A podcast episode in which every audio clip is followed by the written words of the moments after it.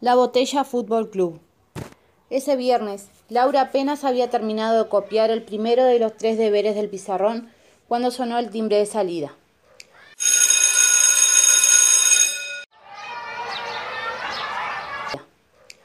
Dejó caer los útiles en la espaciosa mochila, como si fuera un tacho de basura, y después le habló a su mejor amigo y compañero de banco. Pedro, esta tarde voy a ir a tu casa para terminar de copiar los deberes, afirmó sin dejar lugar a una opinión diferente. Y después nos vamos al entrenamiento, remató. Pedro iba a fútbol tres veces por semana, lunes, miércoles y viernes, a las cinco de la tarde.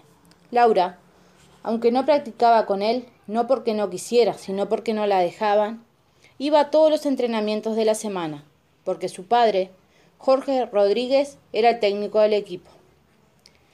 Esta tarde no sé si voy a ir, dijo Pedrito, con timidez. Laura era cuatro centímetros más alta que él y cuando se enojaba parecía agrandarse hasta quedar con el doble de su tamaño. ¿Cómo que no vas a ir? preguntó con un tono desafiante. ¿Por qué? Pedro pareció encogerse dentro del buzo de lana mientras intentaba esconder la cabeza en el interior del cuello. Por... porque hace mucho frío, balbució. ¿Ya estás de nuevo con eso?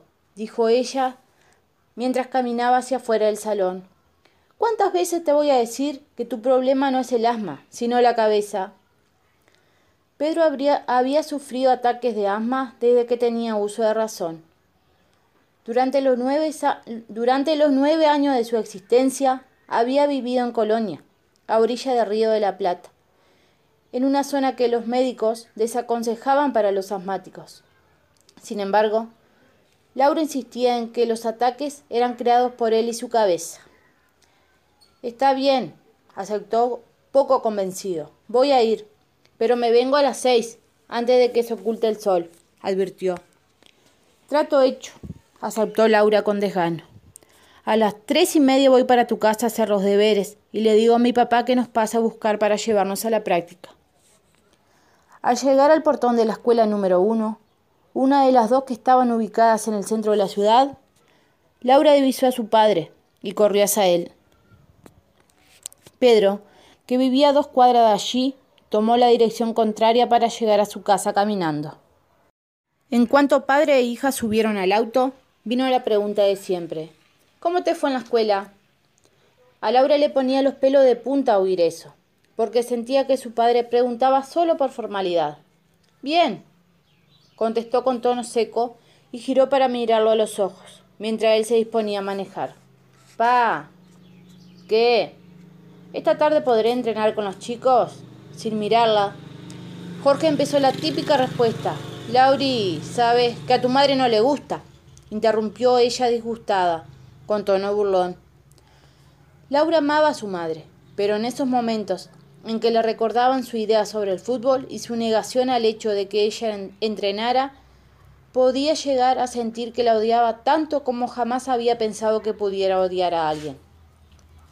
No entendía cómo era posible que fuera tan cerrada, que creyera que estaba mal que las mujeres jugaran fútbol y que dijera que era un deporte solo para los hombres. Al ver lo triste que se había puesto, Jorge le acarició la mejilla y le dijo Está bien, si me prometes que no se lo decís.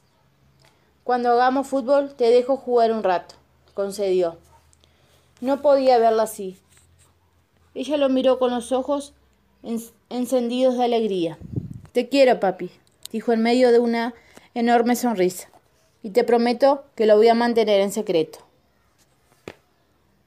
Armar la botella Fútbol Club, como se llamaba la institución más nueva del baby fútbol de Colonia, de apenas tres años de antigüedad, había sido un verdadero dolor de cabeza. Cuando Jorge y tres amigos de la infancia decidieron reunirse con la idea de fundar un club en La Botella, el barrio de su niñez, nunca, nunca pensaron que todo sería tan engorroso. El primer año las dificultades no fueron tan importantes. Lograron convocar a, a una gran cantidad de jóvenes jugadores y cumplieron con creces el requisito de presentar al menos cuatro de las ocho categorías del baby fútbol establece, desde, desde los seis años hasta la de trece. con gente que pertenecía sobre todo al populoso barrio, la Botella Fútbol Club pudo presentarse en seis categorías con equipos perfectamente armados, nueve jugadores y más de cinco suplentes para cada uno. Pero eso fue una efímera ilusión. Dos años más tarde, luego de pésimas actuaciones, todo era muy diferente. Los, los mejores jugadores de la botella habían ido abandonando el club, seducidos por instituciones que, que le prometían zapatos de fútbol nuevos o campeonatos todos los años. No solo desertaron los buenos, los que no habían sido captados por los más grandes también terminaron, terminaron dejando de ir. No se sentían motivados a formar parte de un club que comía goleadas cada fin de semana. Era una lástima. La botella, fundado en un barrio pobre con la idea de convertirse en un club importante dentro del baby fútbol de la ciudad, parecía morirse apenas dos años después de su creación. Fue muy difícil juntar jugadores para el tercer año. Se estuvo a punto de no completar las cuatro categorías necesarias pero se llegó gracias a Jorge. El último día del plazo reglamentario para presentar las listas definitivas y viendo que no se conseguía completar la de nueve años, recurrió a el nombre de su hija.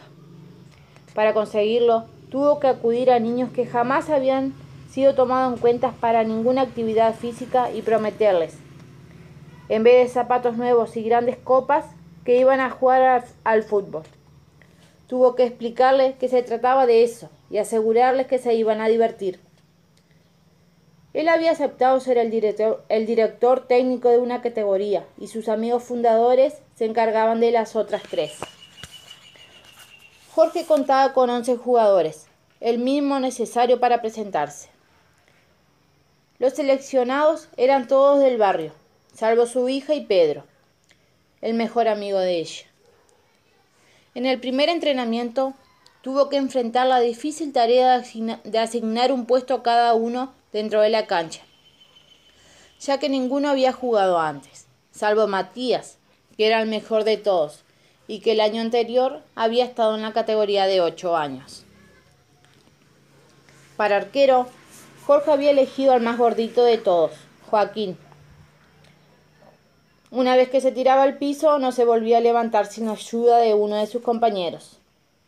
De defensor estaba Luis, pegajoso, quien aparte de no, de no haber jugado al fútbol nunca antes, vivía más entretenido con el moco que le caía constantemente de la nariz que con el deporte en sí. De lateral izquierdo estaba Marcelo, mandarino, cuya característica principal era no parar de comer mandarinas durante todo el día en el fondo de su casa. Y sobre todo ahora que era invierno, la época del brote, era cuando más comía. Por el lateral derecho aparecía Roberto, el enano, quien pese a no ser tan malo como el resto, era tan petizo que parecía tener cinco años menos que sus compañeros. En el medio de la cancha, había optado por poner al más fuerte, Pablo, al que llamaban Magú, era un tractor que se llevaba todo por delante, sobre todo porque tenía miopía avanzada, o sea que era corto, más que corto. Era cortísimo de vista, no veía nada. Por la derecha de la cancha, sobre el medio, jugaba Santiago, el flaco, que era tan flaco y débil que apenas podía permanecer parado cuando tenía el viento en contra. En ese mismo puesto pero por, la izquierda el número 10. Estaba la salvación del equipo. Matías, zurdito, habilidoso y el único que tenía una idea clara de cómo se jugaba al fútbol. Y arriba, de delanteros, había conseguido dos hermanos mellizos, los Melli, chuecos como nadie. Los había puesto arriba porque de lo mal que le pegaban a la pelota, si los ponía abajo podían hacer un gol en contra. Por último, en el banco de suplente y como relleno aparecía su hija, que nunca iba a jugar porque su madre no la dejaba. Y Pedro, quien nunca podía permanecer en la cancha más de unos minutos, ya que de los nervios que le venían terminaba atacándose de asma y tenía que salir. Con ese deprimente y desalentador panorama se conformó la categoría de nueve años de La Botella Fútbol Club. Por eso no fue sorpresa que, de las primeras cuatro fechas del campeonato, el mejor partido hubiera sido el segundo, cuando perdieron 4-0. En todas las otras presentaciones, el marcador había estado por encima de los cinco goles. Las estadísticas marcaban que en ese periodo habían recibido 23 goles y convertido solo 3, todos de Matías, quien era diferente al resto con la pelota en los pies. Aún así, la categoría seguía en su punto por una victoria, intentando escapar del último puesto de la tabla que, hasta el momento, estaba siendo compartido.